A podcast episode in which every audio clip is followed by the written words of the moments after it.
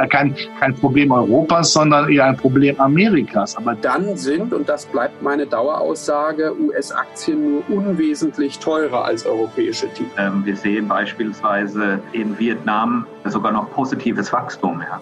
Insbesondere an die Wahlen in den USA, die natürlich auch für die eine oder andere Überraschung. Wir sind ja nach wie vor von Banken. Wir selber investieren nicht direkt in Unternehmen. Also wir sind kein Private Equity Investor, der wirklich in Direktbeteiligung reingeht.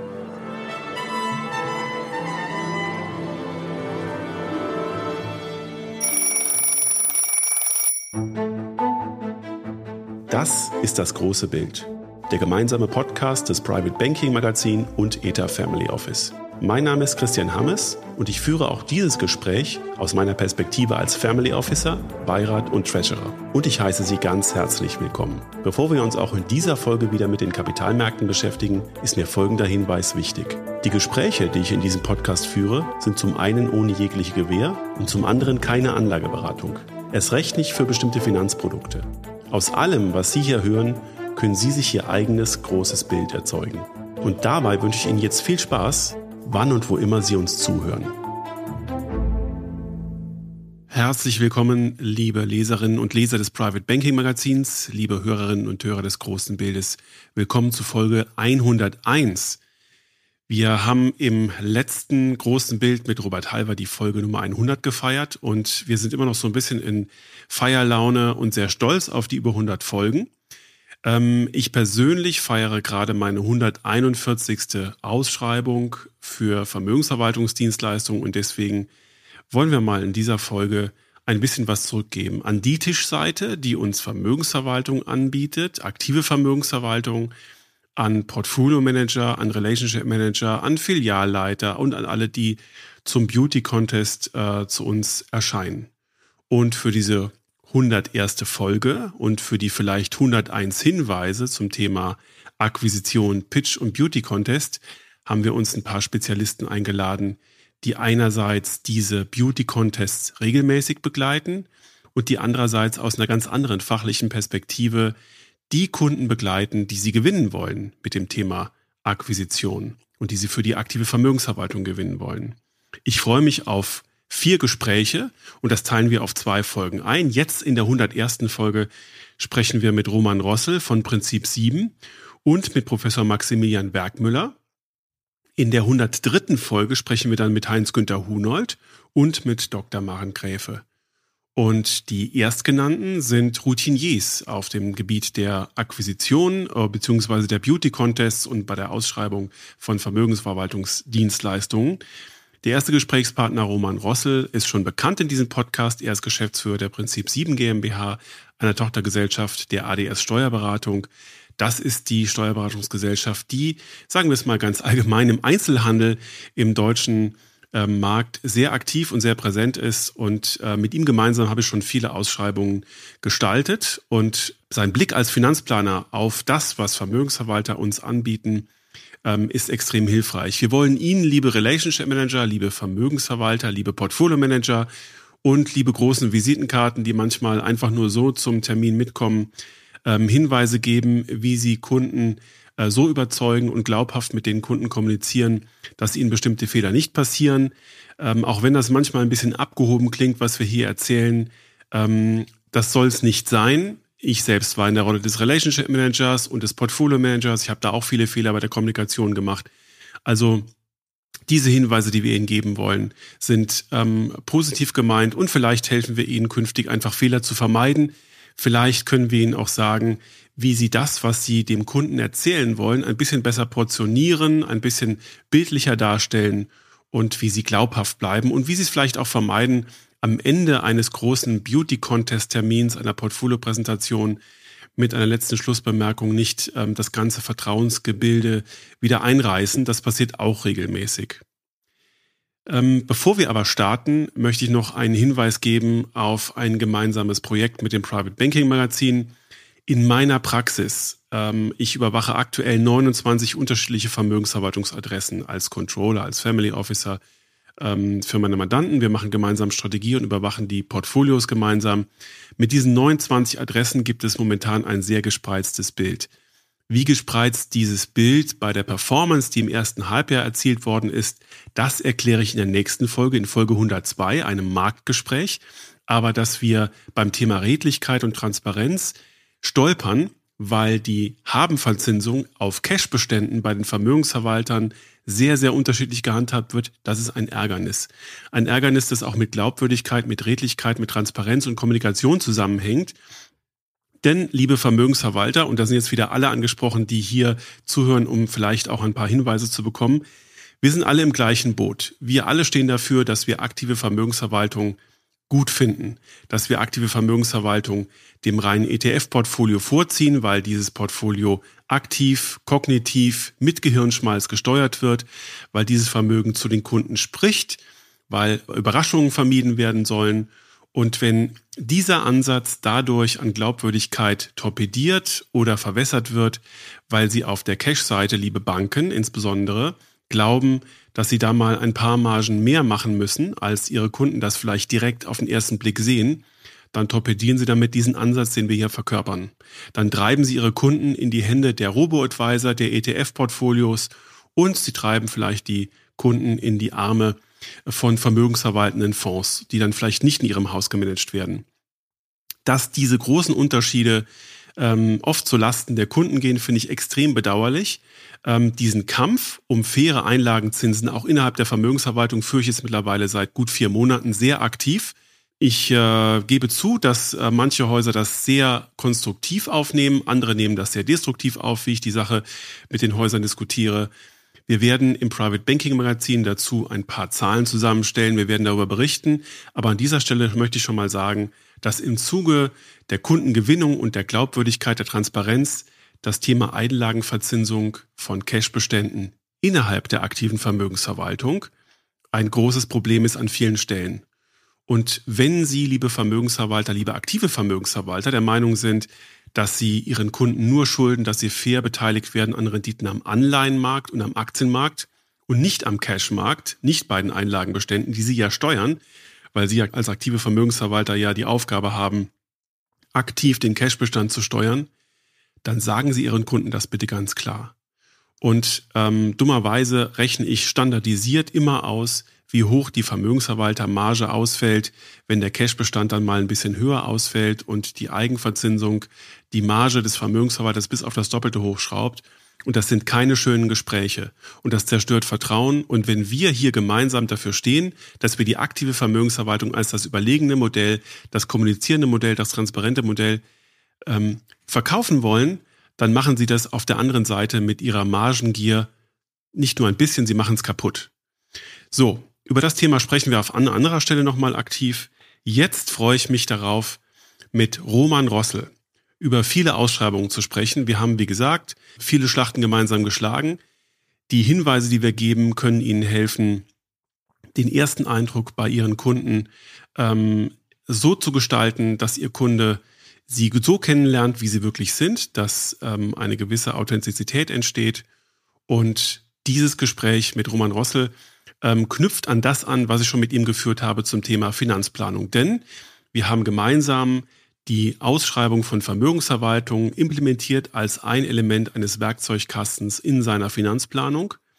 Und das, was Roman Rossel auf der ganzheitlichen Ebene für seine Kunden sieht, um die Vermögensverwaltung, wohlgemerkt die aktive Vermögensverwaltung, die kommunizierende Vermögensverwaltung dort einzubetten, das ist hochinteressant. Also, liebe Vermögensverwalter, liebe Relationship Manager, liebe Portfolio Manager, liebe Filialdirektoren, liebe Vorstände, wenn Sie das hören, machen Sie Beute, lernen Sie, was wir sagen wollen, ist nicht von oben herab, auch wenn es manchmal so bei Ihnen ankommen mag. Wir wollen nur helfen, wir wollen Fehler vermeiden und wir wollen gute Ausschreibungstermine, damit die Kunden danach ähm, nicht automatisch schon die vermeintlich schlechteren Adressen aussortieren. Es geht um Inhalte, es geht um fachliche Kompetenz, es geht darum, wie man fachliches Know-how transportiert und es geht um Glaubwürdigkeit. Jetzt viel Spaß in meinem Gespräch mit Roman Rossel.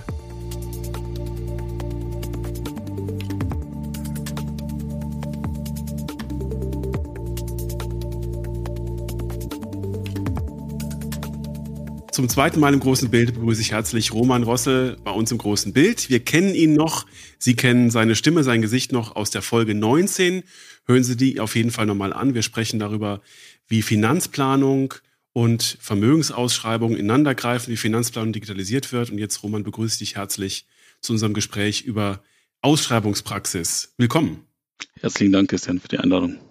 Es hat sich sehr viel getan seit unserem letzten Gespräch und deswegen ist es ganz wichtig, dass du im Rahmen unserer Sonderfolge, in der wir ja Vermögensverwalter Suchenden, aber den Vermögensverwaltern selber auch Hinweise geben wollen, darüber, was man richtig, was man falsch machen kann, ähm, darüber sprechen, was denn so passiert ist die letzte Zeit. Und da zeigt ja deine Berufspraxis und unsere gemeinsame Praxis auch, welche Dinge man da beachten muss. Ähm, zunächst mal, du bist in der Finanzplanung tätig. Das ist in der Folge 19 ganz ausführlich erklärt. Aber du siehst eben viele Mandanten, die, obwohl sie sehr vermögend sind, noch keine Vermögensverwaltung für sich arbeiten lassen, sondern die in irgendeiner Form anders ihr Vermögen verwalten. Was haben die denn aktuell so im Rahmen ihrer Vermögensverwaltung aufgesetzt und warum haben die nicht einen aktiven Vermögensverwalter? Oder noch nicht? Genau, also ich denke, im Grunde genommen ist es so, dass einfach die Erfahrung mit liquiden Vermögensanlagen bei den allermeisten unserer Mandanten, die ja aktive Unternehmer sind, nicht an erster Stelle stand. Die haben ihr Unternehmen aufgebaut, die haben Eigenkapital im Unternehmen angesammelt, die hatten Möglichkeiten, vielleicht auch im Unternehmen entsprechende Investitionen zu machen, die sich eben sehr, sehr gut rentiert haben.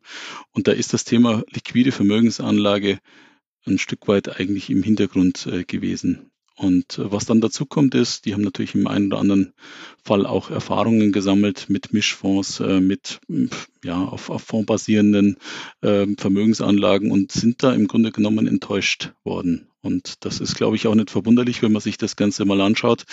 Ähm, sie haben dann einen Mischfonds gekauft, meistens 50-50 oder 60-40, wo sie eben dann zwei, zweieinhalb, drei Prozent Kosten hatten und auf der anderen Seite eben dann Renditen, äh, die das Ganze ähm, etwas mager dastehen lassen haben. Und ich glaube, das ist so ein bisschen auch dieses Thema, dass man eben der Hausbank äh, das Ganze nicht so richtig zutraut, dass man eben in der Vergangenheit nicht die besten Erfahrungen mit liquiden Vermögensanlagen, mit Aktien äh, gesammelt hat.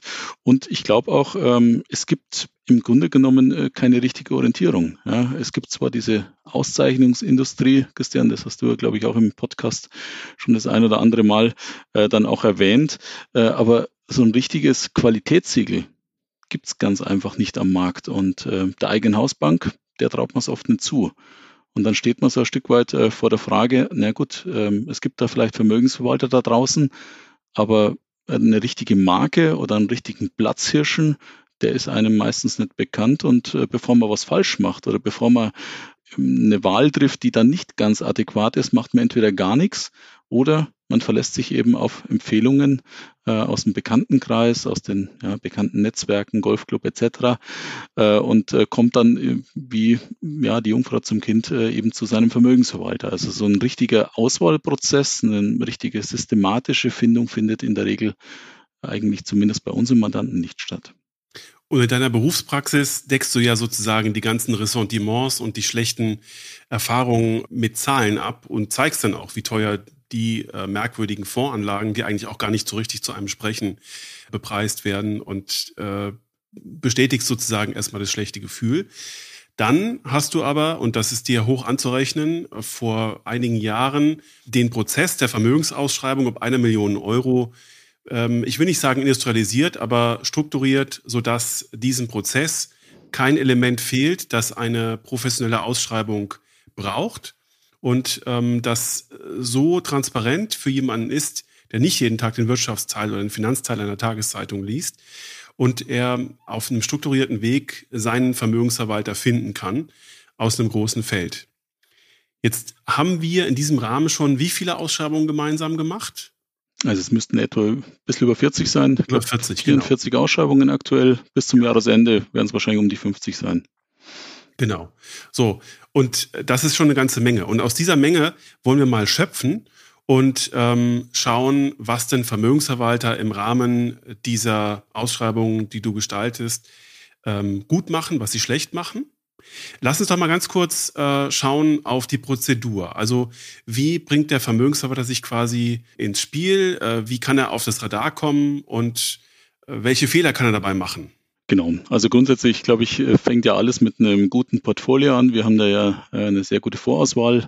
Äh, wir haben den Christian oder wir haben dich, Christian, im Grunde genommen mit im Boot. Das heißt, du bist dafür zuständig, dass das Portfolio zum Mandanten passt, zur Risikotragfähigkeit passt, natürlich auch die Renditeerwartung in Ordnung ist und auch die Konditionen soweit ähm, ich sag's mal, im Rahmen sind.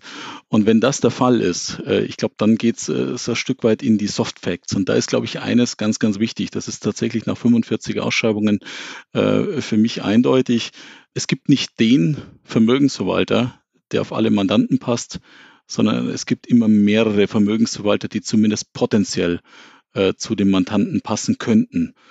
Es gibt, und das glaube ich ist auch äh, wichtig, ähm, nach wie vor in diesem Markt enorme Qualitätsunterschiede. Der Markt ist unglaublich heterogen. Also wir haben jetzt nicht irgendwo äh, 10, 15 Vermögensverwalter, die alle gleich ticken, sondern wir haben immer wieder Vermögensverwalter, die sich so ein Stück weit außerhalb äh, der Masse bewegen, manchmal im sehr positiven, manchmal auch vielleicht im negativen Bereich. Also der Markt an sich äh, ist immer für Überraschungen gut. Und ich glaube, was auch wichtig ist, äh, das Spiel ist eigentlich vor der Ausschreibung, wenn wir gute Portfolios finden, wenn wir sechs, sieben Portfolios vielleicht finden oder fünf, sechs Portfolios finden, die zum Mandanten passen, im ersten Schritt mal offen. Und äh, die Entscheidung für einen Vermögensverwalter oder gegen einen Vermögensverwalter, die trifft bei uns in unserem Kontext äh, in der Regel immer der Mandant. Das heißt, wir sind äh, beratend mit dabei. Wir werden natürlich in der einen oder anderen Widersprüchlichkeit in diesen Prozess mit eingreifen.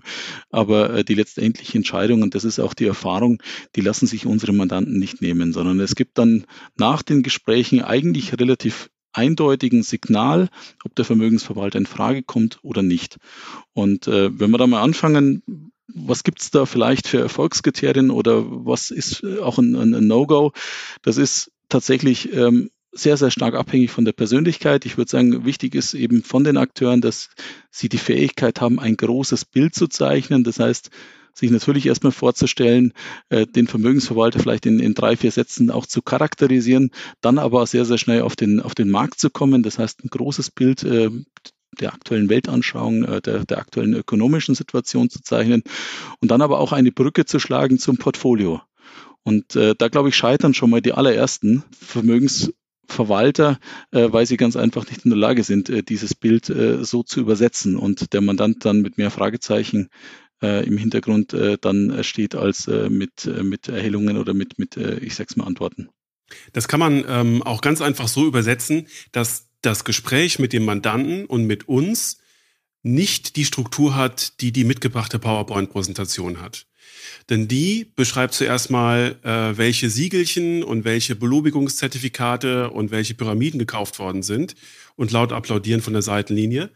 Ähm, die beschreiben die Geschichte des Vermögensverwalters, die, glaube ich, mit zwei, drei Sätzen ähm, erzählt sein sollte und ähm, geben dem Relationship Manager eigentlich einen großen Raum. Und was wir nicht wollen, ist, dass der Relationship Manager anfängt, Folien vorzulesen, sondern wirklich, ähm, wir machen das ja meistens innerhalb von 60 Minuten, dass der innerhalb von fünf bis sieben Minuten äh, sozusagen seinen Teil erzählt und dann ist das Haus dargestellt, aber dann fängt das Haus an zu leben, indem man in den Maschinenraum gibt und äh, äh, den Portfolio-Manager äh, zum Leuchten bringt. Und äh, wie du es richtig gesagt hast, der, der muss halt drei Dinge gleichzeitig ähm, präsentieren. Er muss erstens die Marktmeinung des Hauses erklären, verknüpft mit dem Investmentprozent des Hauses, verknüpft mit dem Portfolio, das eingereicht worden ist und nicht nacheinander. Ähm, die Unterlagen, äh, die wir immer wieder sehen, sind natürlich äh, dementsprechend auseinandergerissen und dreigeteilt auf diese drei Ebenen, wovon dann im Prinzip nur das Portfolio quasi individuell erstellt ist. Aber das ist nicht das, was uns interessiert. Ja, wir wollen ja im Prinzip das Portfolio lebendig mit der Marktmeinung und dem Investmentprozess erleben. Und das ist ähm, recht spannend und das ist auch für einige Vermögenshalter gar nicht so leicht, wenn sie diese Art von Gespräch ähm, nicht gewohnt sind wenn wir beim Relationship Manager mal bleiben, beim ersten Teil, wann, wann macht denn für dich ein Relationship Manager bei der Vorstellung schon erste Fehler?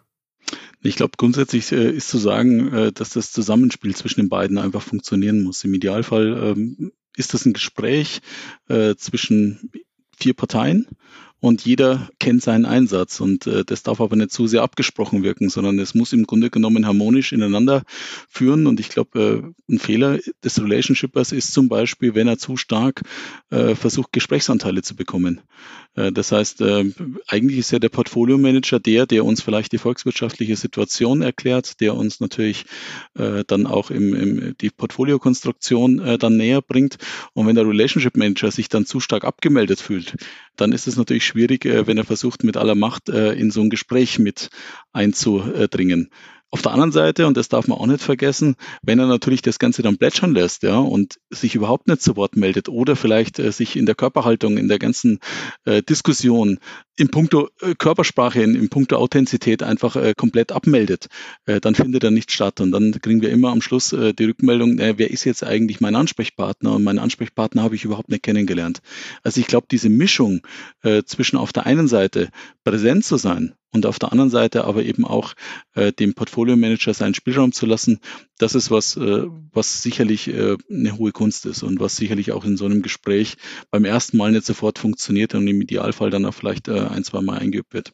Absolut. Und wenn der Relationship Manager Anwalt des Kunden ist, äh, bei dem man sich bewirbt, und dann hilft, wenn er feststellt, der Kunde wird gerade so ein bisschen verloren, weil das Gespräch zu fachlich wird oder weil es zu verschwurbelt wird oder weil der Portfolio Manager zu schnell springt, ähm, dann ist es gut, wenn der Relationship Manager wach ist, ein bisschen eingreift und nochmal nachfragt, ob man dem allen gut folgen konnte und nochmal so ein bisschen sortiert, damit äh, die Struktur des Gesprächs nicht leidet oder der Kunde nicht komplett abgehängt wird.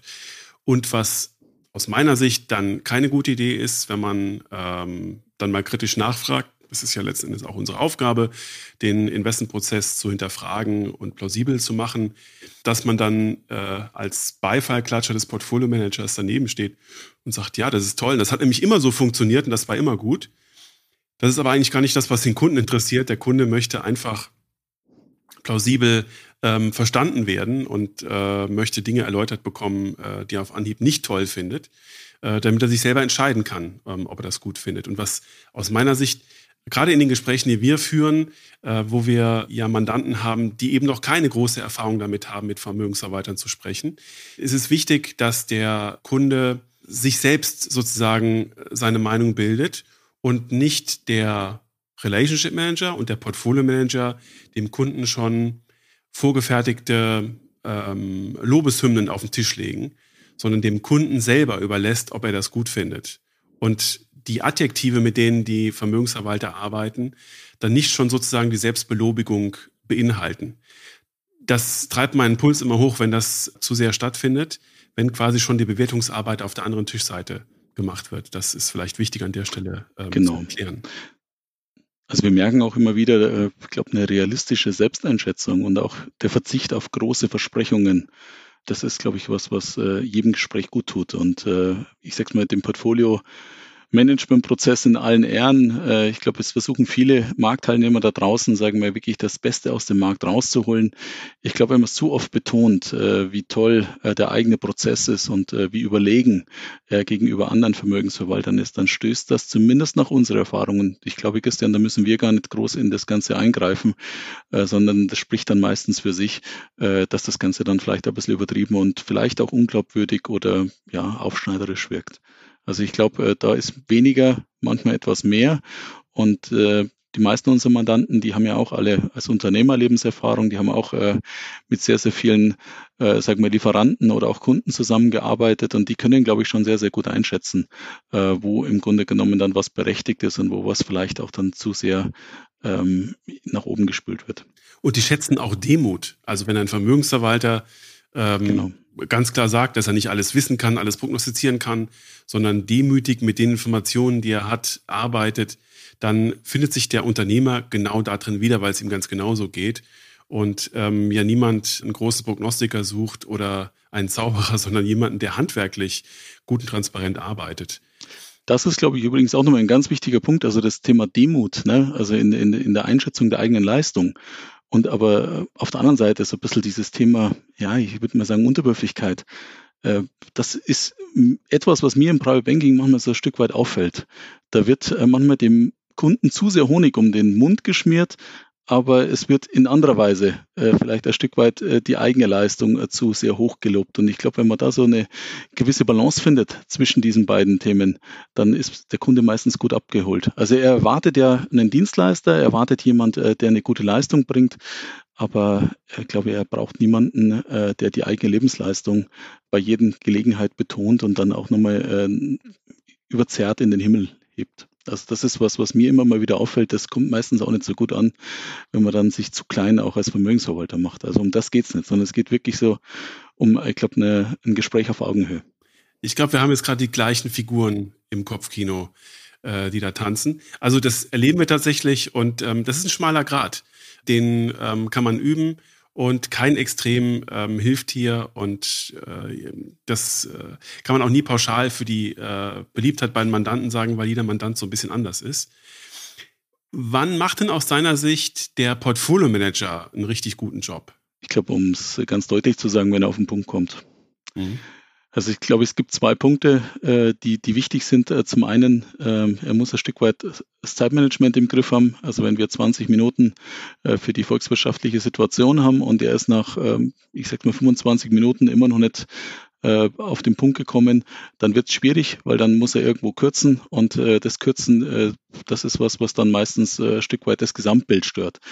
Das ist das eine. Und das zweite, das ist, glaube ich, fast der schwierigere Punkt. Er muss sich auf den Mandanten, auf den gegenüber einstellen. Und äh, anhand der Informationen, die er bekommt, auch anhand des Gesprächsanteils, die ein Mandant üblicherweise in so einem Prozess hat, ist es nicht immer ganz einfach herauszufinden, na, was, wer sitzt einem da gegenüber. Und da ist es, glaube ich, ganz, ganz wichtig, auf Zwischentöne äh, zu hören, des, entweder des Financial Planners, also meiner Person oder jetzt auch von dir, Christian, wenn wir eben bremsen, wenn wir auf Fachvokabular äh, auch mal übersetzen, dann ist es ein eindeutiges Zeichen dafür, dass er vielleicht etwas zu stark in äh, seinem Metier äh, unterwegs ist. Und auf der anderen Seite äh, muss er natürlich aufpassen, ähm, dass er äh, im Grunde genommen nicht so flach das Ganze rüberbringt. Also ich muss sagen, es ist keine leichte Aufgabe für den Portfolio Manager. Ich würde sogar sagen, dass der Portfolio Manager mhm. fast die schwierigste Aufgabe hat, weil er eben der absolute Experte ist, der sich eben, äh, ich sag mal, mit den Märkten beschäftigt.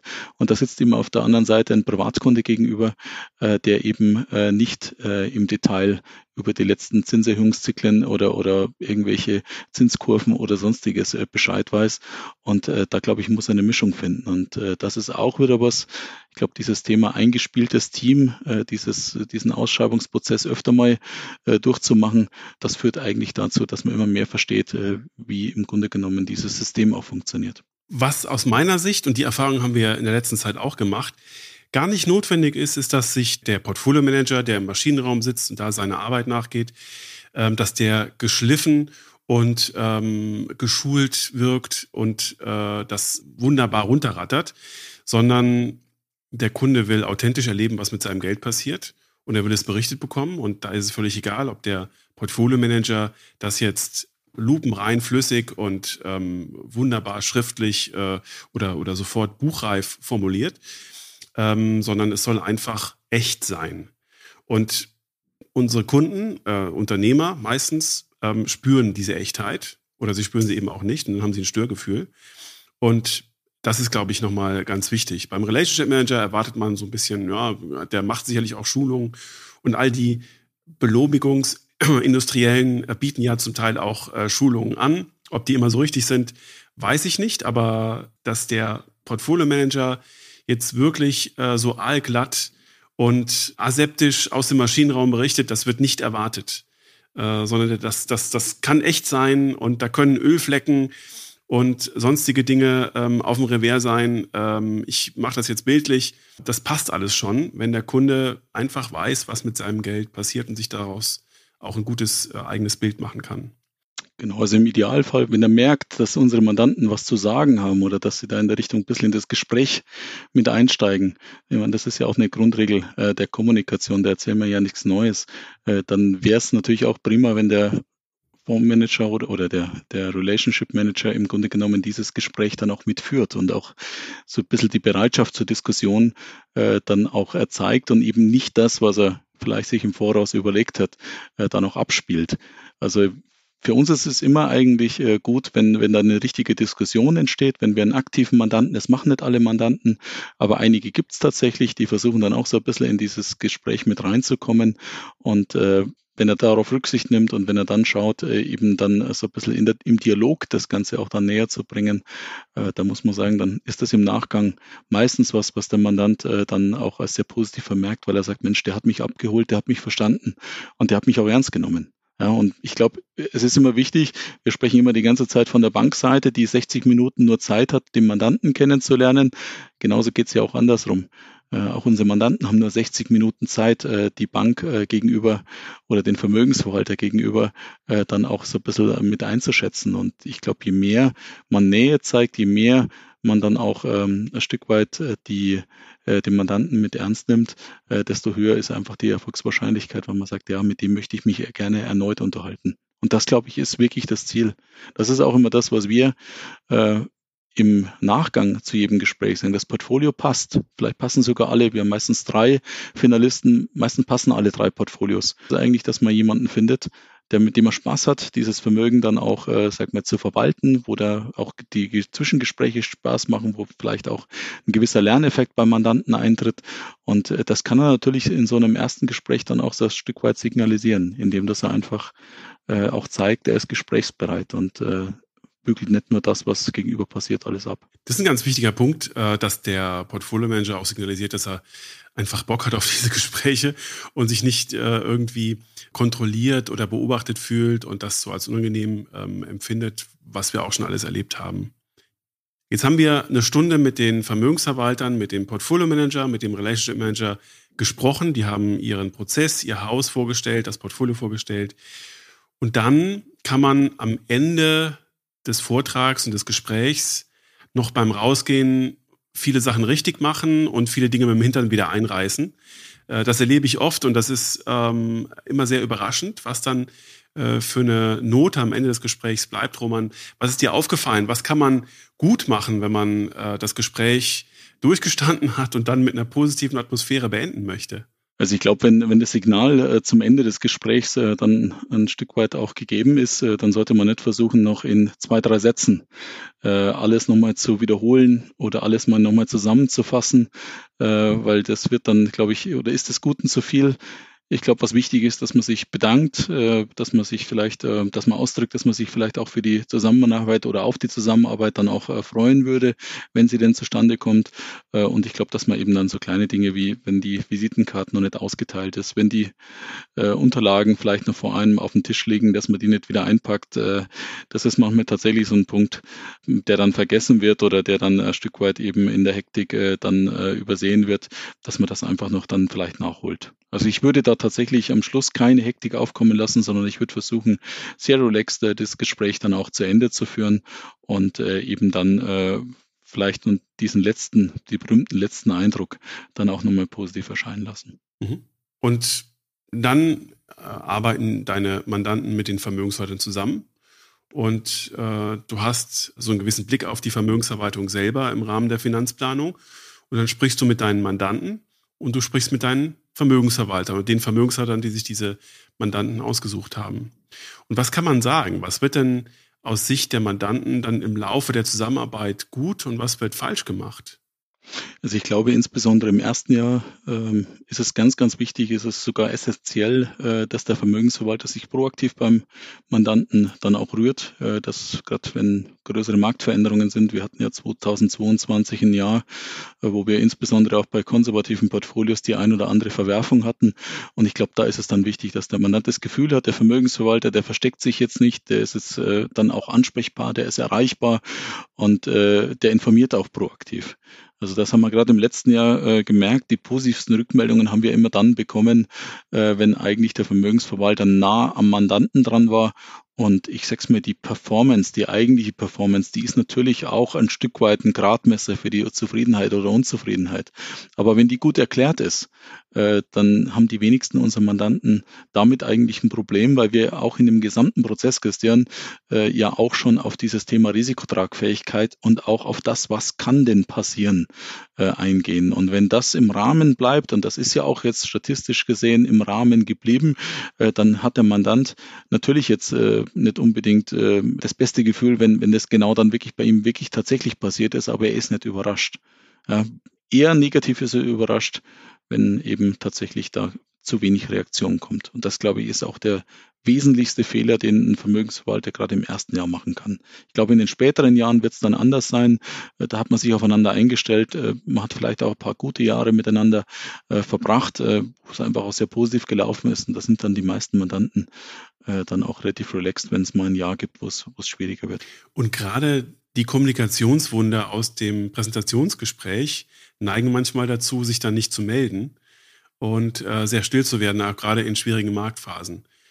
Und ähm, wenn dann mal der Family Officer bei der Nachbesprechung dabei ist und man feststellt, na so richtig toll wurde aus der Marktsituation äh, nicht rausgearbeitet, es wurde nicht so viel Performance erzielt, wie es vielleicht möglich gewesen wäre. Und dann wird auf die Gründe eingegangen, dann wird manchmal so ein bisschen ähm, schwach rechtfertigt.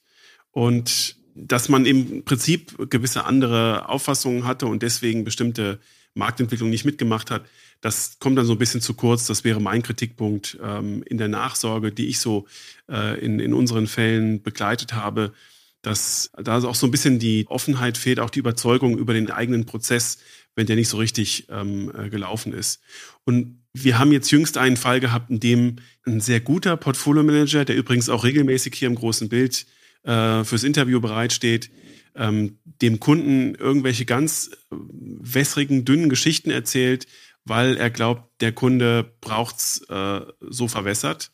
Und ähm, das ist dann einfach nicht angemessen. Äh, dann ist es doch besser, wieder Fachgespräche zu führen.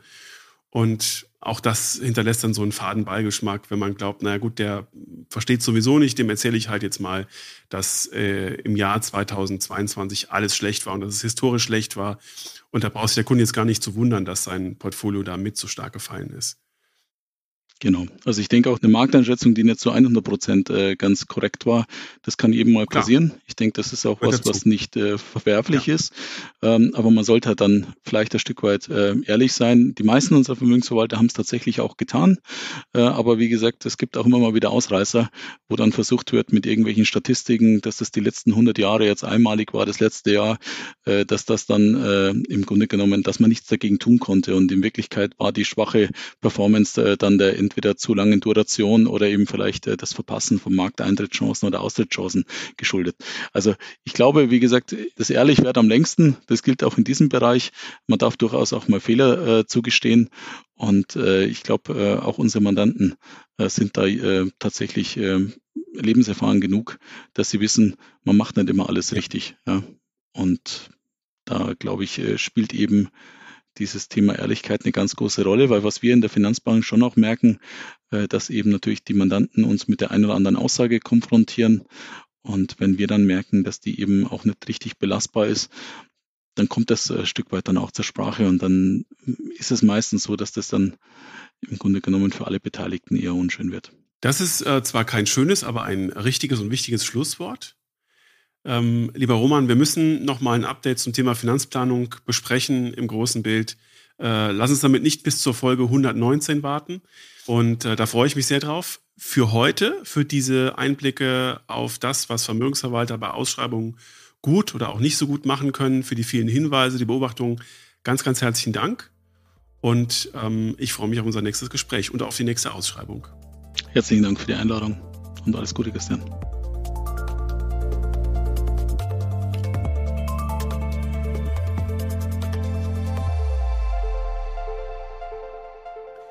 Soweit das Gespräch mit Roman Rossel und jetzt kommen wir zu Professor Maximilian Werkmüller. Im Family Office Bereich ist er sehr bekannt, denn erstens hat er als Leiter eines Multifamily Office schon sehr früh in Deutschland gewirkt, als der Begriff Family Office noch wirklich sehr, sehr reduziert benutzt worden ist und was ganz Besonderes war. Dann war er als Single Family Officer tätig, Jetzt ist er als Berater für mehrere Family Office tätig, selbstständig in seiner Funktion als Rechtsanwalt. Seinen Schwerpunkt beschreibt er uns auch gleich im Gespräch. Und Maximilian Werkmüller ist niemand, der seine Position in besonderer Weise heraushebt, aber seine Perspektive auf das, was Vermögensverwalter erzählen, auf das, was Kunden bewegt, auf das, was Familien in unterschiedlicher Situation bewegt, wenn sie mit Vermögensverwaltern sprechen, das ist herausragend und wertvoll. Und dieses Gespräch hat mir sehr, sehr großen Spaß gemacht. Ich darf Ihnen sagen, dass wir neben diesem Gespräch über die Frage, wie kann ein Vermögensverwalter einen Beauty Contest möglich glaubhaft bewerkstelligen, noch ein weiteres Gespräch führen wollen über ähm, die Genese eines Family Office und die Frage, was ist eigentlich ein unabhängiger Trusted Advisor? Wie können Interessenskonflikte im Family Office Bereich auf der anderen Tischseite, auf der Seite der Vermögensträger dargestellt werden? Nun wünsche ich Ihnen viel Spaß bei vielen, vielen wichtigen Hinweisen in meinem Gespräch mit einem Mann, der viele Beauty Contests gemacht hat und der auf sehr eindrückliche Art und Weise beschreibt, wann Vermögensverwalter bei ihm reüssieren konnten und wann eben nicht. Viel Spaß!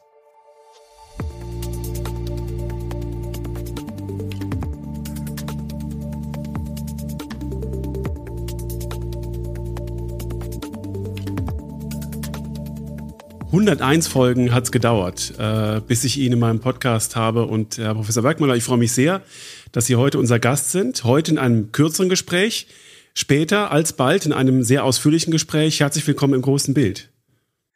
Ja, lieber Hermes, vielen Dank für die Einladung.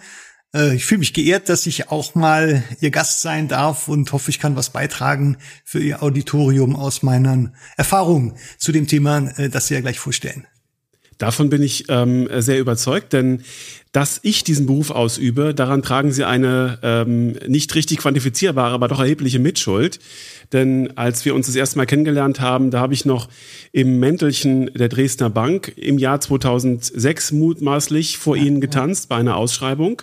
Ähm, ich habe nicht reüssiert. Ich habe also genau das gemacht, worüber wir heute sprechen. Ich habe mich als Vermögensverwalter bei Ihnen, als Family Officer beworben. Gleiches ja. habe ich später ähm, im Mäntelchen der BHF Bank ähm, gemacht. Ich war mit einem äh, oder mit dem Leiter des Portfolio-Managements damals sogar bei Ihnen, auch wieder in Düsseldorf. Da haben wir auch nicht reüssiert, weil der äh, Chef des Portfolio-Managements dann irgendwann einen langen Vortrag über technische Analyse ähm, angefangen hat zu halten. Und äh, ich habe Ihrem Gesichtsausdruck ablesen können, dass Ihnen das genauso wenig gefallen hat wie mir. Und damit sind wir genau bei dem Thema.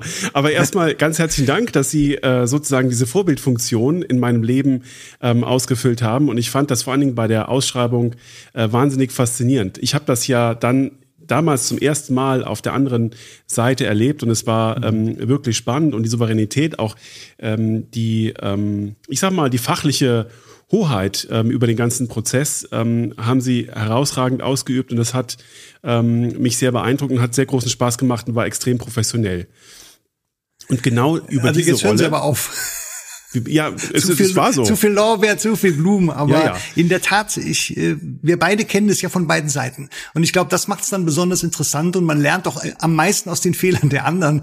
Wenn man das äh, das zweite, dritte, vierte Mal macht, kann man auch erklären, was sollte man auf jeden Fall vermeiden. Richtig. Und heute, und das war auch so ein bisschen der Anlass, warum ich diese Sonderfolge wollte, ich habe ähm, jetzt, seit ich die Tischseite gewechselt habe, 140 Ausschreibungen begleitet und ähm, möchte mit ähm, unterschiedlichen Gesprächspartnern, so auch mit Ihnen gerne mal sammeln, was Vermögensverwalter, was Banker, was freie Vermögensverwalter denn gut, was sie falsch machen können, ähm, wie sie ähm, fachlich, persönlich äh, Vertrauen aufbauen und ähm, wie sie all die kitschigen und äh, floskelhaften Dinge vermeiden, die ähm, wir vielleicht nicht direkt als Fehler widerspiegeln.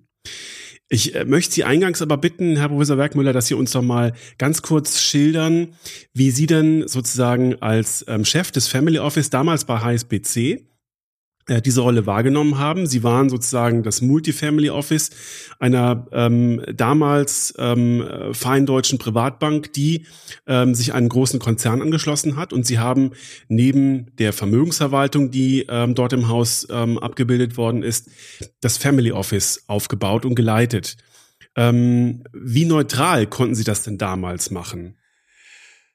Oh, die Frage ist schon mal nicht ganz einfach zu beantworten, aber ich fange mal mit meiner beruflichen Herkunft an. Ich bin ja Rechtsanwalt und war bei HSBC als Syndikus für Erb- und Stiftungsfragen eingestellt, äh, äh, angestellt, pardon. Und da hat man natürlich, äh, ja, die berufliche Ethik zwingt zur äh, Objektivität und Neutralität und man braucht schon natürlich auch Leitplanken, um die Begehrlichkeiten des eigenen Hauses, wenn es nachher an Investment-Opportunitäten geht, äh, da auch äh, mit einem starken Rücken zu sagen, nee, das passt nicht in unser Raster. Also es gab natürlich Diskussionen, aber äh, wir hatten es relativ schnell äh, als Tochtergesellschaft, als eigene GmbH aufgestellt. Sie müssen sehen, es war ja die Zeit, wo viele Banken, auch Großbanken, solche Family Office Plattformen, äh, ja, teilweise aus Marketinggründen einfach hatten.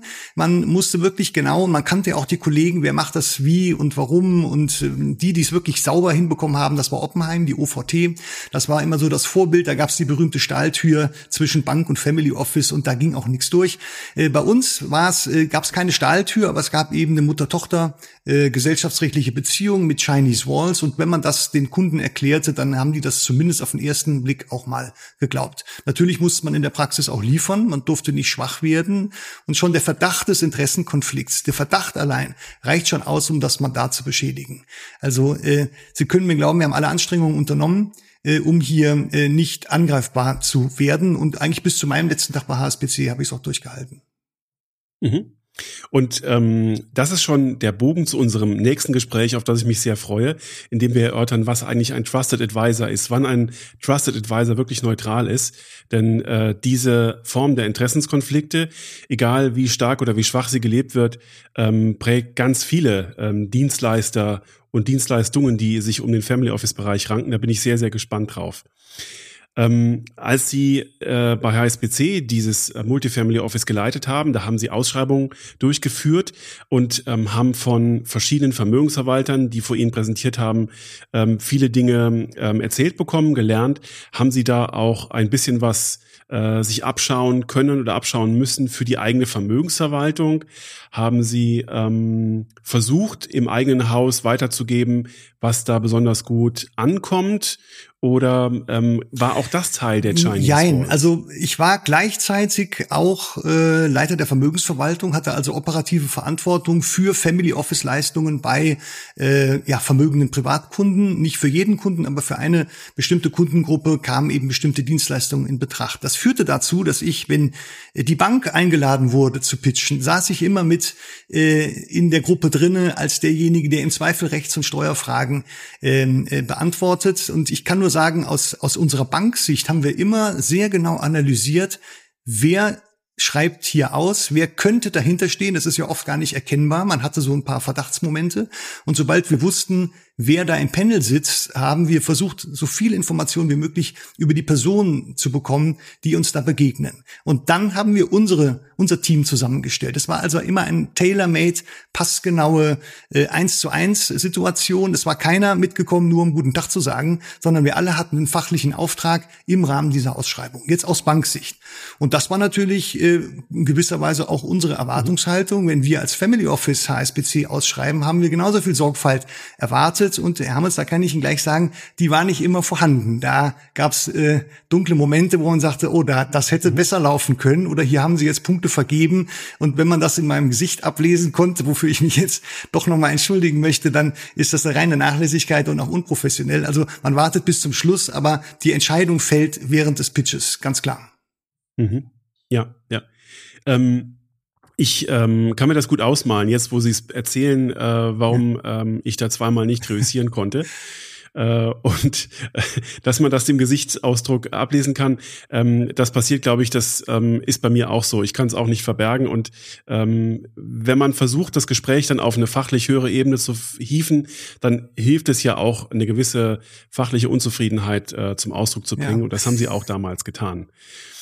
Ähm, wenn Sie wenn Sie diese ähm, Erfahrung mal ähm, zusammenfassen und äh, sozusagen in Ihrer Doppelrolle äh, zusammentragen, was ähm, haben denn, gibt es, gibt es ein, ein Muster an ähm, Bankauftritten, die aus Ihrer Sicht, wo Sie auch gerade von äh, mhm. diesen äh, perfekt konfektionierten Teams sprechen, gibt es ein Muster, das regelmäßig gut funktioniert hat? Ähm, in dem zum Beispiel nicht nur der Grüßonkel dabei war, der dann äh, erzählt hat als Gebietsleiter oder als Segmentleiter Wealth Management, ähm, wie toll der Wachstumskurs ist und wie hoch die Marge im Wealth Management äh, das letzte Jahr gewachsen ist sondern äh, vielleicht auch fachlich gewirkt hat. Gibt es da gibt es da Dinge, die Sie bei solchen Client Action Teams schon mal als Hinweis für Vermögensverwalter und Banken geben können? Ja, also ich habe ja alle meine Erfahrungen äh, gesammelt und, und helfe auch Banken, äh, wie sie sich besser aufstellen, um solche Pitches möglicherweise zu gewinnen, im besten Fall, aber zumindest um die schlecht auszusehen. Die ideale Konstellation äh, auf der Bankenseite sind zwei Personen, ähm, von denen eben der eine ist eher der Relationship Manager und der andere ist der Portfolio Manager.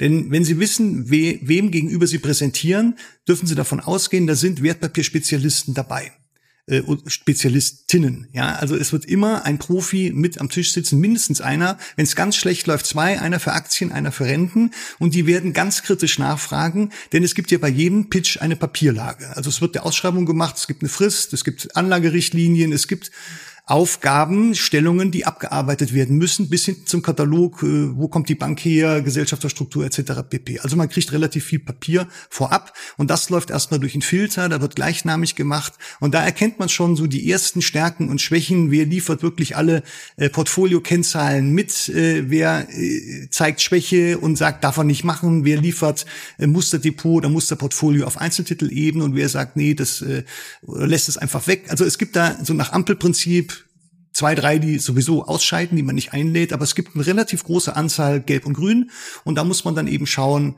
ja, ähm, dass man einen guten Mix hat. Das hängt dann sehr vom Mandanten ab oder vom Kunden. Ähm, wie denkt der? Ist es ein Total Return? Denker eher privat, äh, Privatvermögender oder ist es ein Insti?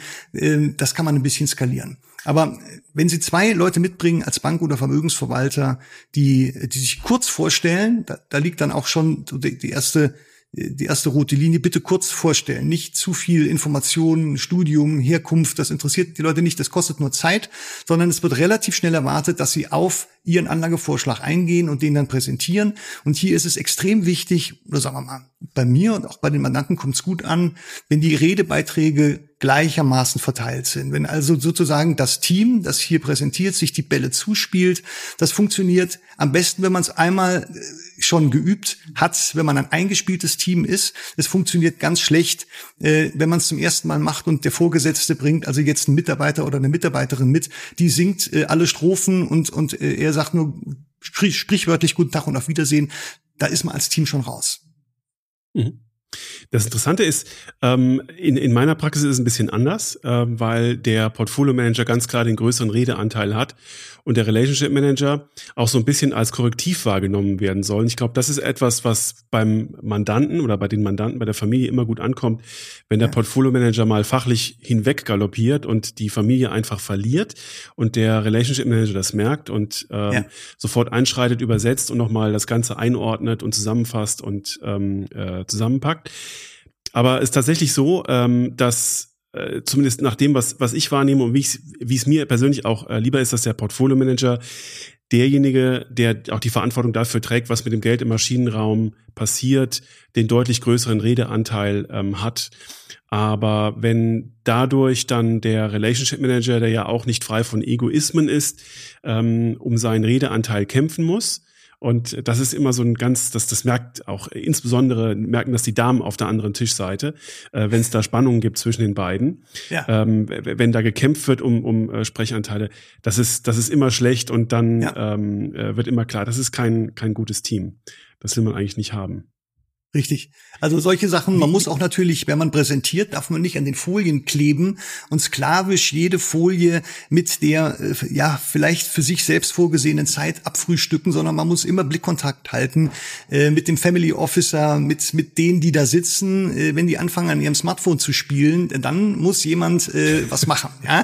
Dann sind die dabei, auf dem Nebengleis woanders hinzufahren und das ist dann, bin ich völlig bei Ihnen, Hermes, der Relationship Manager, der jetzt gerade nicht spricht, der beobachtet das und und der äh, fragt dann zurück, äh, haben Sie was nicht verstanden, dürfen wir noch mal was erklären? Also der stellt fest, warum sind die jetzt äh, auf einem anderen Dampfer unterwegs und wenn er gut ist, holt er sie auch zurück. Und ähm, ich, ich stelle noch einen äh, Unterschied fest in unserer Ausschreibungspraxis. Ähm, ich versuche immer die Folien ganz beiseite zu lassen, ähm, ja. weil ja den doch eben mehr abgelesen wird und wir führen stattdessen eben ein Gespräch, das zwar immer so dem gleichen Strang folgt und ähm, äh, das nach der Bankvorstellung den Investmentprozess die äh, Kapitalmarktlage und des, das vorgeschlagene Portfolio zusammenführt. Ähm, äh, und äh, wenn man wenn man vorliest, dann verliert man auch den den Mandanten und die Familie viel schneller. Äh, man kann es ja nachlesen und dann, dann gleitet man wirklich auch so gedanklich ab, ohne dass man es vielleicht sieht. Ja. Ähm, aber das ist wirklich ähm, eine, eine große Herausforderung, ähm, dann auch frei zu sprechen. Man merkt übrigens auch, wer von den Bankern, äh, egal ist ob Portfolio Manager, Relationship Manager, auch äh, so einen Pitch ganz ohne Unterlagen halten kann und wie er das lebt, was er da im Maschinenraum macht. Also es gibt Portfolio Manager, die sind ohne ihre Folien verloren ähm, und bei denen hat man den Eindruck, die die lieben das, was sie da berichten, gar nicht, weil sie erstmal überlegen müssen, was, was erzähle ich denn jetzt eigentlich, wenn ich keine Folien habe. Also ganz, das, ganz spannend, auch manchmal ein bisschen entlarvend, finde ich entlarvend, aber natürlich dann auch sehr erhellend für, für diejenigen, die sich das anschauen. Ich habe in, in meiner Zeit erlebt, dass die, die 1,0 Papierlage im Pitch kaputt gegangen ist, weil man eben merkte, die, die hier angekommen sind, sind nicht diejenigen, die den Vorschlag gemacht haben. Die spätestens genau. nach der zweiten Rückfrage äh, musste man dann sagen, ja, das gebe ich nochmal zurück, wir melden uns, da ist ein Ende. Also das ja. ist die Authentizität, die Autorenschaft äh, des Anlagevorschlags, die muss da stehen. Und wenn Sie da wirklich einen haben, der ihn von innen raus durchdacht hat, der kann ihn auch frei erklären. Der braucht da keine Folie. Und nur wenn eine Rückfrage kommt, und das ist natürlich unsere Wertpapier-Spezialistinnen und Spezialisten, die lieben es, äh, konkret nachzuhaken, die Rationale zu hinterfragen, wieso ist dieser Wert auf der Aktien- und auf der Rentenseite, erhöht das nicht das Risiko? Schon sind sie in einer Diskussion, die aber durchaus sehr interaktiv laufen kann. Und hier kann man auch Kompetenz zeigen. Also das mhm. Family Office wird nur dann rückfragen, wenn der Bedarf dazu besteht. Und wenn, wenn was gut erklärt wird, dann kommt keine Frage, alle nicken, hervorragend. Genau. Ja. Also ganz wichtige Punkte, die Sie, die Sie, die Sie nennen. Haben Sie vielleicht noch einen Hinweis für solche Client Action Teams, die nicht darauf verzichten können, den Regionalleiter Wealth Management oder den Deutschlandleiter Wealth Management mitzubringen, wenn schon die große Visitenkarte bei einem besonders wichtigen Pitch antritt, ähm, was kann der erzählen, ohne dass er wirklich nicht nur den Grüßonkel macht? Ja, der könnte zum Beispiel diese ganzheitliche Karte mal äh, schimmern lassen, ganzheitliche Vermögensberatung, dass man hier ja nur sozusagen das liquide Vermögen betrachtet, dass aber natürlich eine, eine übergeordnete strategische Asset Allocation existieren muss, die hier nicht ausgeschrieben ist, aber von der man unterstellt, dass es sie gibt. Da zeigt man, dass man weiß, dass große Vermögen eben top-down verwaltet werden und äh, ähm, dieses etwas mehr an Kompetenz zeigen, als gefragt wird, das kann auch einen ganz guten Eindruck machen. Oder oder möglicherweise hat er besondere Erfahrungen im Stiftungsmanagement und es geht hier um gemeinnützigen, äh, ein, ein gemeinnütziges Sondervermögen, dann kann er auch zeigen, dass er sich im Gemeinnützigkeitsrecht auskennt, dass er weiß, äh, dass Erträge erwirtschaftet werden müssen, dass man eben keine Tesorierungsstrategien äh, fährt. Das kommt gut an. Das hat ja auch nichts mit dem Anlagevorschlag zu tun oder nicht unmittelbar. Oder er kann als Netzwerker glänzen und ähm, das. ohne dass er in dieses äh, vermaledeite Name-Dropping verfällt, was ein ganz, ganz dünnes Eis ist und was äh, leider sehr regelmäßig passiert, wenn man sich ja. ein bisschen wichtig machen will und zeigen will, mit wem man zusammenarbeitet. Ähm, dass man aber zeigt, dass man die richtigen Netzwerkkontakte hat und dass man über das ausgeschriebene Mandat hinaus sehr hilfreich äh, wirken kann. Ähm, ich glaube, dass auch das ist dann eine gute Rolle für so eine große äh, Visitenkarte. Das ist eine gute Rolle, Hammes, aber Vorsicht, da liegt äh, die Gefahr im Detail. Man darf nicht äh, das Gefühl vermitteln, man wäre auch ein gutes Family Office. Das habe ich ja. auch einmal erlebt. Äh, das, das kann dann relativ mhm. schnell auf der Skala wieder äh, äh, Boden kosten. Aber grundsätzlich äh, bin ich bei Ihnen. Ja, Netzwerk ist natürlich extrem wichtig und über das reine Portfolio-Management hinaus wird es in vielen Fällen noch abgefragt. Es gibt äh, im Anbieterbereich bei der Vermögensverwaltung äh, sehr große und sehr kleine Häuser, ganz unterschiedliche Kategorien. Ähm, der Garagenvermögensverwalter, der sich aus ein paar Beratern äh, vor ein paar Jahren gegründet hat und noch nicht pleite ist, ähm, pri private Vermögensverwalter, die stetig gewachsen sind, weil sie ein besonderes Modell verfolgen. Ähm, es gibt die Großbanken, die Privatbanken, es gibt die amerikanischen Investmentbanken. Welche Kategorie hat denn aus Ihrer Sicht ähm, in Ihrer Ausschreibungspraxis ähm, die größten Chancen, weil sie vielleicht den größten Maschinenraum haben, das bessere Know-how haben? Und was können vielleicht diejenigen, die ähm, da oft äh, nicht reüssieren, besser machen, um bei Ihnen Erfolg zu haben, qua Ihrer Größe? Also die Frage kann man gar nicht so beantworten, Herr Hammes. Es hängt wirklich vom Kunden ab. Man bemüht sich ja sozusagen seine Shortlist äh, schon dem Mandat anzupassen. Und wir beide, wir haben unsere Netzwerke, wir kennen die Kolleginnen und Kollegen aus früheren Zeiten. Wir wissen genau, wen wir anschreiben. Und wenn es eben äh, klassische Unternehmerfamilie ist, die haben ein Liquiditätsevent gefeiert, 100 Millionen Cash auf dem Tisch, äh, aber ansonsten sind sie ja harmlose Privatkunden äh, in Anführungszeichen, dann muss man schon, also habe ich es immer als meine pädagogische Aufgabe betrachtet, betrachtet, schon bei der Auswahl der Banken, die in Frage kommen, einen gewissen Mix äh, zu machen, so dass die erkennen, wo sind die Stärken und Schwächen der einzelnen Häuser. Das haben wir ihnen auch im Vorfeld erklärt. Also so jetzt hier kommt die und die Privatbank, äh, die hat ein besonderes äh, Know-how, Stockpicking, äh, da kann, könnt ihr mal nachfragen. Also man hat ja immer zwischen den einzelnen Kandidaten ein paar Minuten Zeit, Nachlese und Vorbereitung für den nächsten Kandidaten. Da gab es immer noch mal ein Briefing von uns, dass sie wussten, warum ist der jetzt eingeladen und worauf muss man hier besonders achten. Also die Stärken, Schwächen, die kennt man ja. Wenn man nicht gerade Berufseinsteiger ist, dann weiß man, warum lade, lade ich JP Morgan ein. Ja, dann möchte ich US Equities äh, spielen oder ich äh, gehe eben zu einer Privatbank, die dieses berühmte Netzwerk bietet, eine gewisse Wärme, äh, die die Kunden gut abholt, die, wo man weiß, der Relationship Manager, der geht nicht nur Golf spielen, sondern den kann man auch mal abends anrufen, wenn man ein Problem hat. Also das, äh, so war das immer. Und was nachher rauskommt, ja, da kann ich nur aus meiner Erfahrung sagen, nach dem Beauty Contest hat man ja seine ein, zwei Kandidaten, die dann auch einen Vertrag kriegen.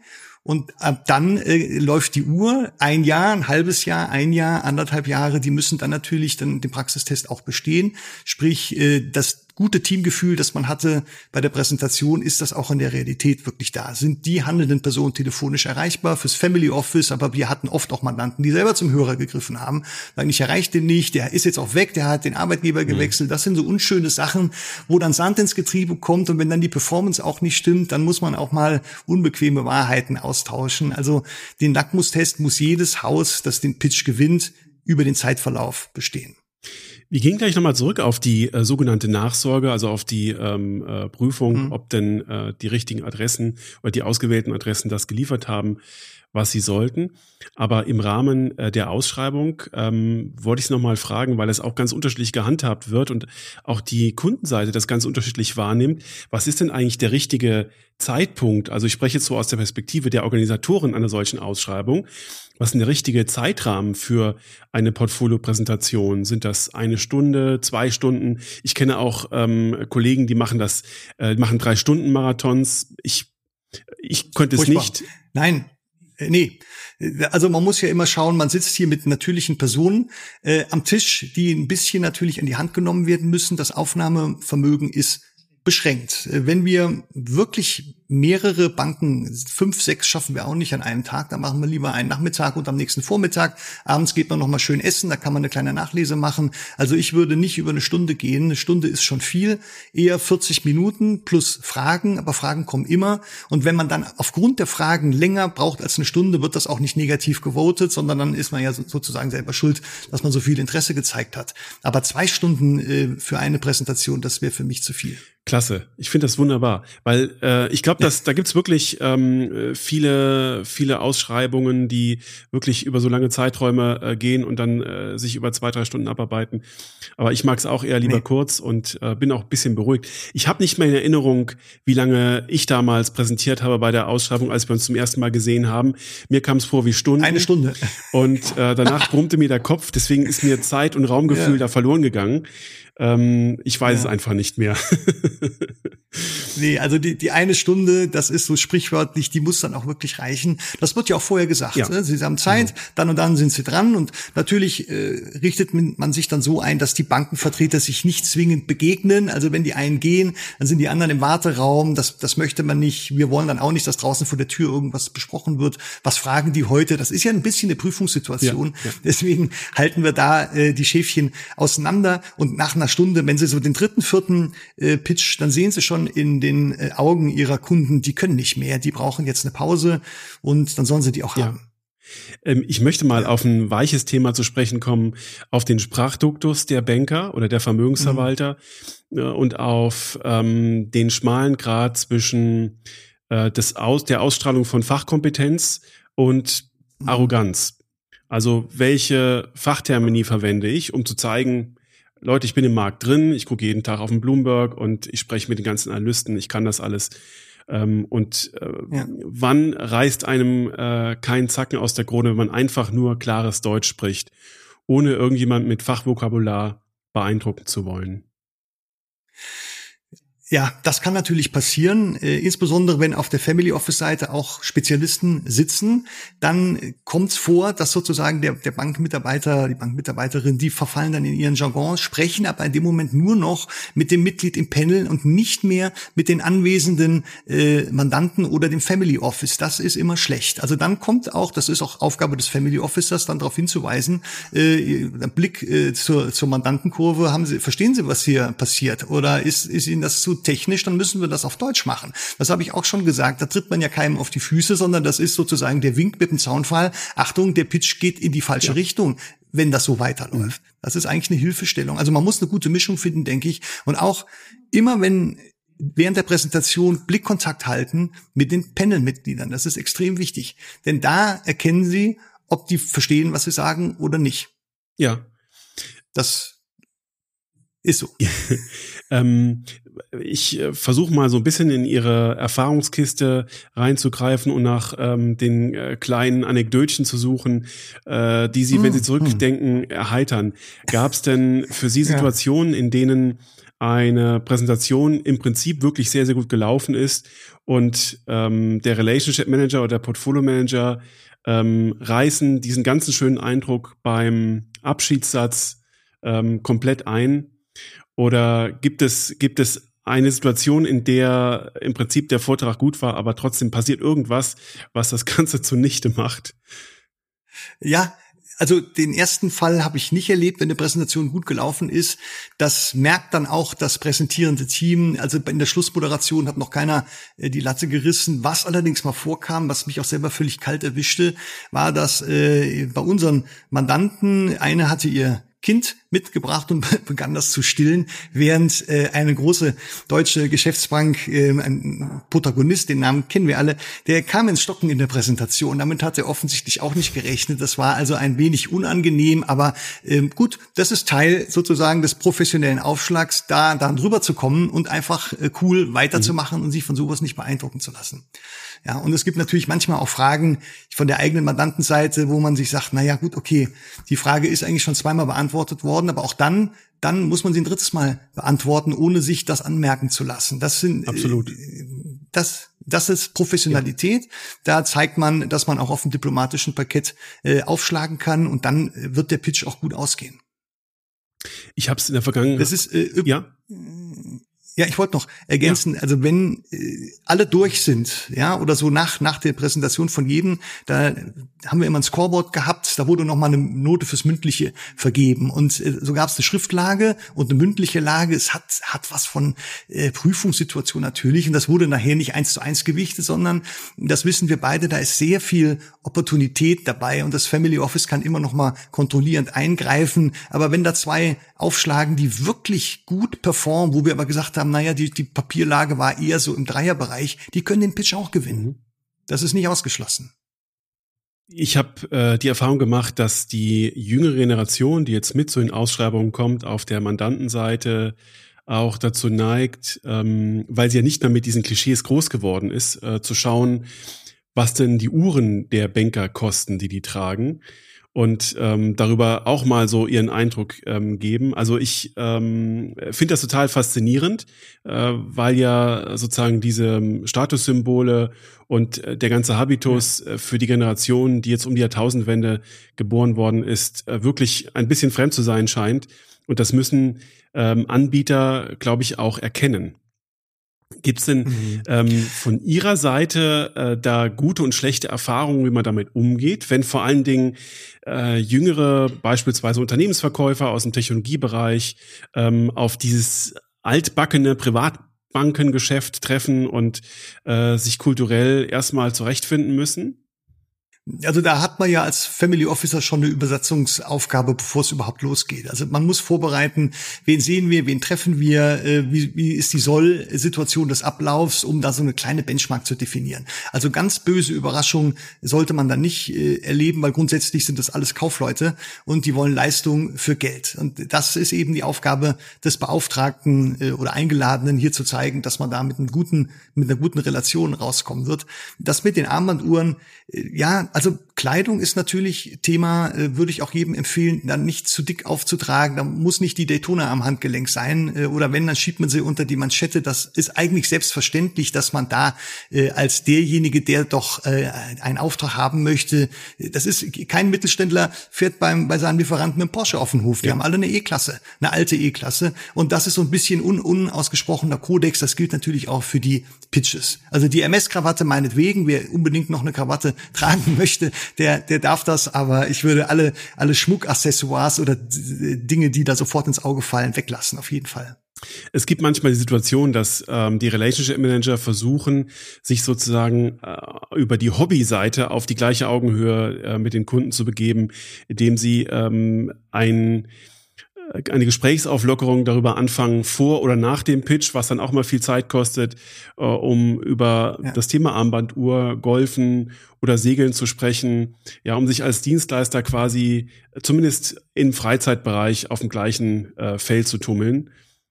Ich persönlich finde das ganz, ganz, ganz schwierig ähm, und kann, wenn ich den Hinweis geben darf, einfach nur davon abraten, dass das, das ist nicht hilfreich und das wollen die Kunden auch nicht. die Kunden wollen es nicht und die können es aber nicht richtig parieren. Ja. Äh, man, man bekommt das ja oft aufgezwungen und natürlich, dass Sie sagen, das Stichwort ist richtig Augenhöhe. Man ist nicht auf Augenhöhe. Ja, deswegen ja. sitzt man ja auf der anderen Seite ja. vom Tisch. Und äh, die Situation habe ich auch erlebt. Das kommt nicht gut an. Also ich würde auch sagen, lass das sein. Ähm, Sie haben im Rahmen Ihrer Ausschreibungstätigkeit viele unterschiedliche Investmentprozesse kennengelernt, die wahrscheinlich alle ähm, in, im gleißenden Licht beschrieben worden sind. Ähm, und manchmal hatten sie, wie auch in dem einen Fall, bei dem ich dabei sein durfte oder musste, das war unsere zweite Begegnung, als äh, plötzlich äh, die stolze deutsche Privatbank sich ging gegenüber so dargestellt hat, dass, als würde man nur Chartanalyse machen ähm, äh, dass sie erkennen, äh, Leute, was ihr da erzählt, das ist eigentlich gar nicht marktfähig und es ist, es ist ähm, äh, für das, was wir suchen, einfach nicht ausreichend. Wie offen und wie äh, klar sind Sie dann bei äh, der Nachbesprechung solcher Termine? Also es ist ja auch ähm, schwierig, denn äh, auch Banken, auch freie Vermögensverwalter haben ihren Stolz ich erlebe das auch, sind ja. dann manchmal auch ein bisschen angefressen, wenn man die Genialität äh, des Hauses nicht würdigt und nicht anerkennt und ähm, drohen ja. damit bei der nächsten Ausschreibung nicht anzutreten. Äh, oh. Wie ist es Ihnen da ergangen? Ja, also ich sage immer, die Art, wie man sich verabschiedet, entscheidet darüber, ob man nochmal eingeladen wird. Natürlich machen wir eine Nachlese und äh, das läuft aber dann schriftlich. Das Institut, wenn man die Leute kennt, ruft man auch schon mal an.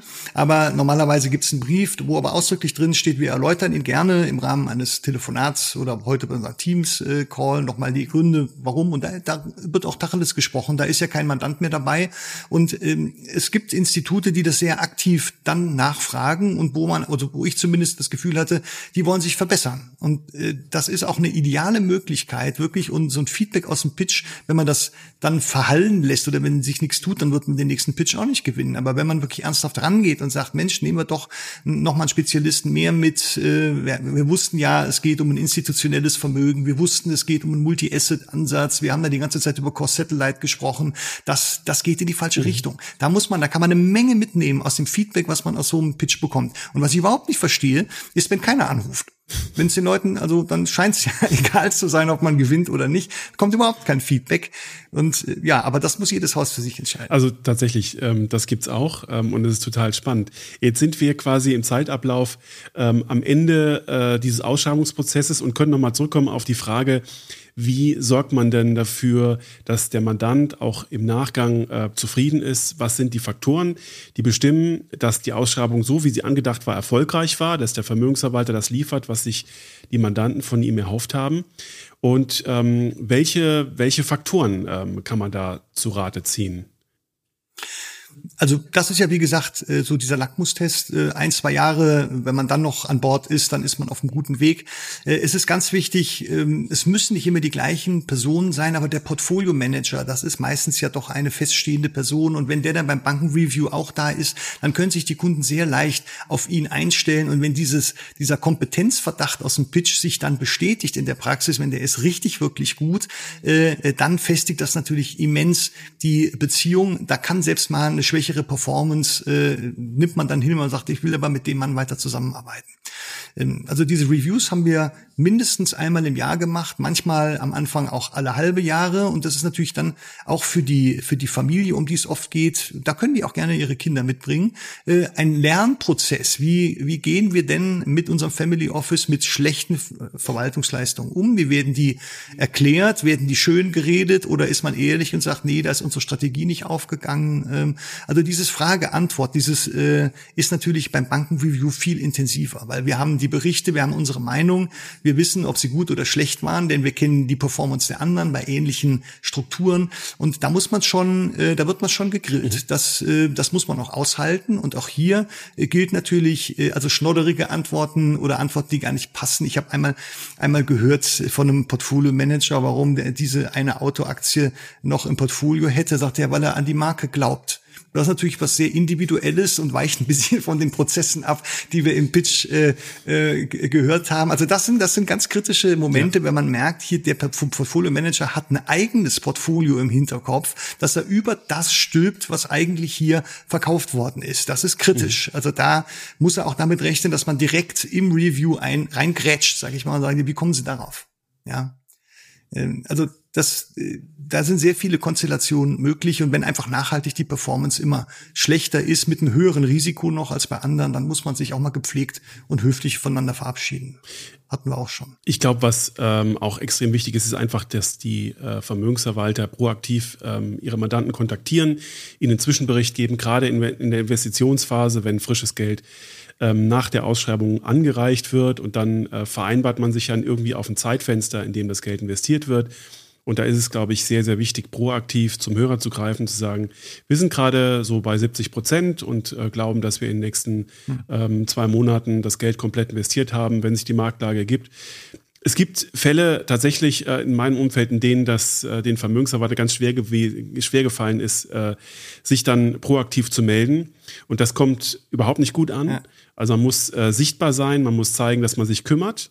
Und ja. Ein Aspekt, der jetzt aktuell äh, für mich total spannend ist, der zieht sich auch gerade wie so ein roter Faden durch äh, den Podcast, ist die Frage, wie man mit ähm, der Verzinsung der Einlagen umgeht.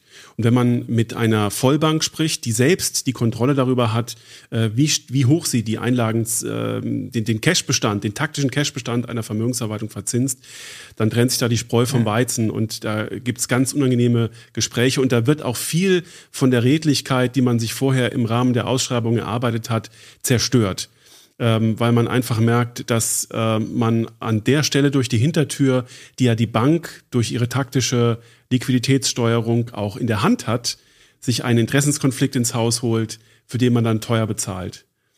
Also äh, Absolut. ganz, ja. ganz spannende ja. Sache aktuell. Ab, absolut stimme ich hinzu. Ich wollte noch einen Aspekt ergänzen, weil Sie sagten, ähm, so, so im Vergleich der Banken untereinander, die, wie viel Liquidität ist noch da, wie weit sind wir im Investitionsfortschritt.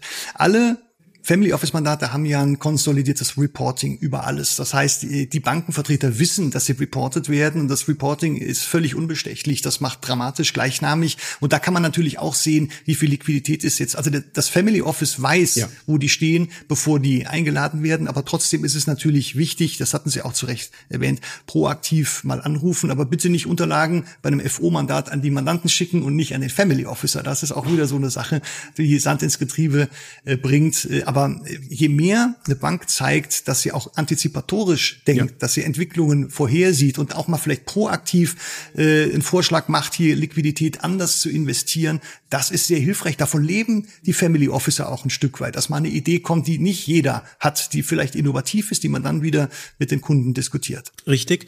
Und ähm, ich glaube, das ist auch ein Teil des Gehalts für den Relationship Manager auf der Bankenseite, der dann mal äh, bei der Familie anruft und sagt, pass mal auf, ich habe gesehen, ihr habt hier viel Cash. Ähm, wir verzinsen das gerade relativ schlecht. Lassen wir mal drüber nachdenken, wollen wir das irgendwie ähm, auf Monatsfestgeld oder sonst irgendwas machen, äh, bevor die Bank dann selber die Marge vereinnahmt, was ihm ja eigentlich zugute käme was aber im Nachhinein immer auffällt und was die Verbindung dann ja. doch in irgendeiner Form leicht oder schwer vergiftet. Ja, das ist das Thema Interessenkonflikt und dabei ertappt werden, dann ist so viel Gift im Brunnen, da, da kommen sie nicht mehr raus. Genau. Ähm, ja anekdotisch nochmal nachgefragt, weil ich das auch ähm, äh, oft erlebt habe, dass man da überrascht wird, wenn äh, sozusagen die Tür aufgeht, die Vermögensverwalter kommen in den Ausschreibungsraum, in dem ja immer eine ganz andere Atmosphäre herrscht. Man muss sich so ein bisschen zurechtfinden. Und ähm, die Vermögensverwalter haben dann nach der Einführung äh, der Family Officer, die das Ganze anmoderieren, dann die Aufgabe, so ein bisschen das Eis zu brechen. Ähm, mhm. Ich möchte zuerst mal, bevor wir über das Verbale sprechen, über das Materielle sprechen. Haben Sie auch Situationen erlebt, in denen dann absurde Geschenke verteilt worden sind? Also in denen dann das Klischee erschlagen worden ist, dass der Schweizer oder liechtensteinische Vermögensverwalter erstmal die Schokolade verteilt, dass ähm, ähm, das ist jetzt ein anderer Fall, dass äh, Unternehmensverkäufer ja. ähm, Holzdeckel von Weinkisten geschickt bekommen ähm, nach, und mit dem Beisatz versehen, äh, laden Sie uns zum Gespräch ein, dann bringen wir Ihnen die Kiste Wein dazu mit und solche Dinge. Haben Sie da auch so absurde Sachen erlebt?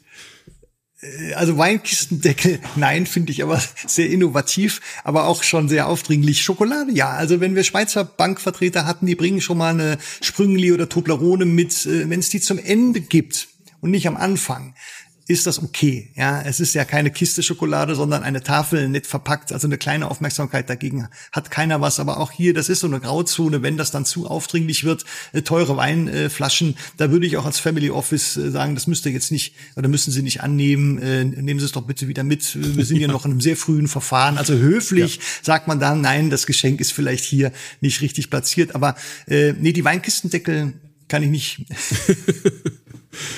Und ähm, gab es aus Ihrer, aus Ihrer Erfahrung äh, Situationen, ähm, die verbal ähm, gut gegangen sind oder die schief gegangen sind, weil das ja so ein Moment ist, in dem sozusagen dann der erste Eindruck zählt. Also erstmal natürlich die, die Aura, ja, wie kommen ja, die rein? Ja. Es gibt ähm, äh, Häuser, die kommen dann äh, nicht zu zweit, die kommen zu fünft. Ähm, und auch das habe ich erlebt, das, das kann sehr, sehr gut funktionieren, wenn man nach der Stunde genau weiß, in welcher Abfolge die einzelnen Leute zuständig sind und die als Team sehr gut funktionieren, haben auch die Ausschreibung dann schon gewonnen. Also kann alles, ist alles möglich, mhm. muss aber gut, muss aber wirklich gut funktionieren. Aber was, was können Sie da ja, Schlechtes, ja. was können Sie Positives ähm, an Erfahrungen preisgeben? Also positiv, die Anzahl fünf ist erstmal nicht erschreckend, denn meistens weiß das Family Office, mit wie viel Personen sozusagen der, die Banken äh, anreisen. Es wird ja auch abgefragt, man will ja auch eindecken gescheit. Und äh, wenn es eben die richtigen Personen sind, Relationship Manager, Portfolio Manager, Rechts- und Steuerspezialist äh, und selbst vielleicht noch ein Wertpapierspezialist für Investmentstrukturen, das kann ganz wunderbar passen, weil jeder sein Themengebiet äh, bedient. Und wenn die sich dann die Bälle noch professionell zuspielen, dann ist das eine wunderbare Symphonie Symphonie. Mhm. Für alle Anwesenden ein, ein großes, ein großer Gewinn. Was wir auch erlebt haben, ist so die Anmoderation. Der Family Officer leitet ein, dann spielt er den Ball ins Feld des Kandidaten und alle Institute, alle fangen an, ihr Haus vorzustellen. Genau. Das ist auch in der Präsentation. Die ersten 15 Folien ist hier äh, Eigenkapital etc. Gründung. Das kann man alles weglassen, denn da kann man ausgehen davon, dass das sozusagen zur Kenntnis genommen wurde. Alle Anwesenden in der Präsentation interessiert ausschließlich der Anlagevorschlag und die Kontrollmechanismen, Risikocontrolling, Research, das sind die Themen, äh, die auch die Familienmitglieder, wo wir die vorbereitet hatten. Also wo die Bank herkommt, das ist in einem Satz erledigt. Und äh, wer dann auch noch, das hatte ich eben schon erwähnt, aber auch einmal blutig erlebt, wer dann erklärt, warum er jetzt in Würzburg studiert hat, äh, jetzt aber in das wunderschöne Rheinland kam, da, sind, da sehen sie Filme vor ihrem geistigen Auge ab und hoffentlich kommt er bald zum Ende. Ja, also da, das sind, da kann man eigentlich am Anfang schon, weil das ist Zeit, die ihnen hinten fehlt. Ja. Einfach gelabert, äh, gelabert gelabert, gut gemeint. Und wenn dann der Relationship Manager nicht eingreift und sieht, dass das Panel gelangweilt, weil wenn es der vierte, fünfte Pitch ist, das können Sie an der Uhrzeit ungefähr absehen. Wenn Sie einen Slot haben, 16 Uhr, dann waren da schon ein paar vor Ihnen. Das heißt, die haben nur noch eine beschränkte Aufnahmekapazität. Dann muss man das alles weglassen. Oder das kann man auch sagen, wir würden jetzt anfangen, die Bank vorzustellen, aber wir gehen davon aus, mit Blick auf den fortgeschrittenen äh, Tagesablauf, dass wir jetzt direkt zum Anlagevorschlag kommen. Da werden Sie dankbares Nicken sehen bei allen. Da haben Sie schon mal einen ersten dicken Punkt gemacht. Sie geben unglaublich wertvolle Hinweise und ich kann nur hoffen, dass die Branche das hört. Ähm, es wäre sehr mutig, ja. Äh, die Bankvorstellung sehr, sehr kurz ausfallen zu lassen, weil das, was die Bank lebt, ja eigentlich dann bei der Präsentation der Aufgabenstellung ähm, äh, gefühlt und erlebt werden soll. Und da kann man ja viele andere. Sachen ähm, noch reinpacken. Das ist eigentlich genau die Stelle, an, denen man auch, an der man auch gerne erzählt, welche externen Belobigungsmedien ähm, einem applaudieren, also in welchen Rankings, in welchen äh, Tests und in welchen anderen ähm, äh, sinistren Veranstaltungen man da erwähnt wird oder in die man sich eingekauft hat. Äh, darf ich Sie ganz offen fragen, mhm. Herr Professor Werkmüller, wie Sie zu solchen ähm, Belobigungen stehen? Da muss ich natürlich als Jurist furchtbar aufpassen. Ich gebe mal eine, eine Diploma versuche eine diplomatische Antwort zu geben. Man muss mitmachen, weil die Kunden das lesen. So, das ist eigentlich äh, das Hauptargument, ist nicht abzutun. Man erkennt relativ schnell, ist das ernst gemeint, ist es nicht, oder ist es sozusagen hier so ein äh, Ghost, der was wissen will. Und manchmal sind es ja auch sozusagen nur Abfrage von Kompetenzen. Wie geht man ran? Äh, aber wenn ganz klar definiert ist, wir sind hier die und die Organisation, wir haben immer mitgemacht als HSBC. Wir haben immer mitgemacht, weil wir wussten, wir können uns sehen lassen. Wir haben uns auch für Best in Class gehalten und wir waren da auch nie schlecht. Wir waren vielleicht nie die allerbesten, aber wir waren auch nie im mhm. Mittelfeld. Insofern, äh, man hat ja, da werden Sachen abgefragt, die schreibt man in jeden Pitch auch rein. Also mussten wir es nur noch mal aggregieren, vielleicht die Anlage, Zinserwartungen anpassen und dann ging das raus.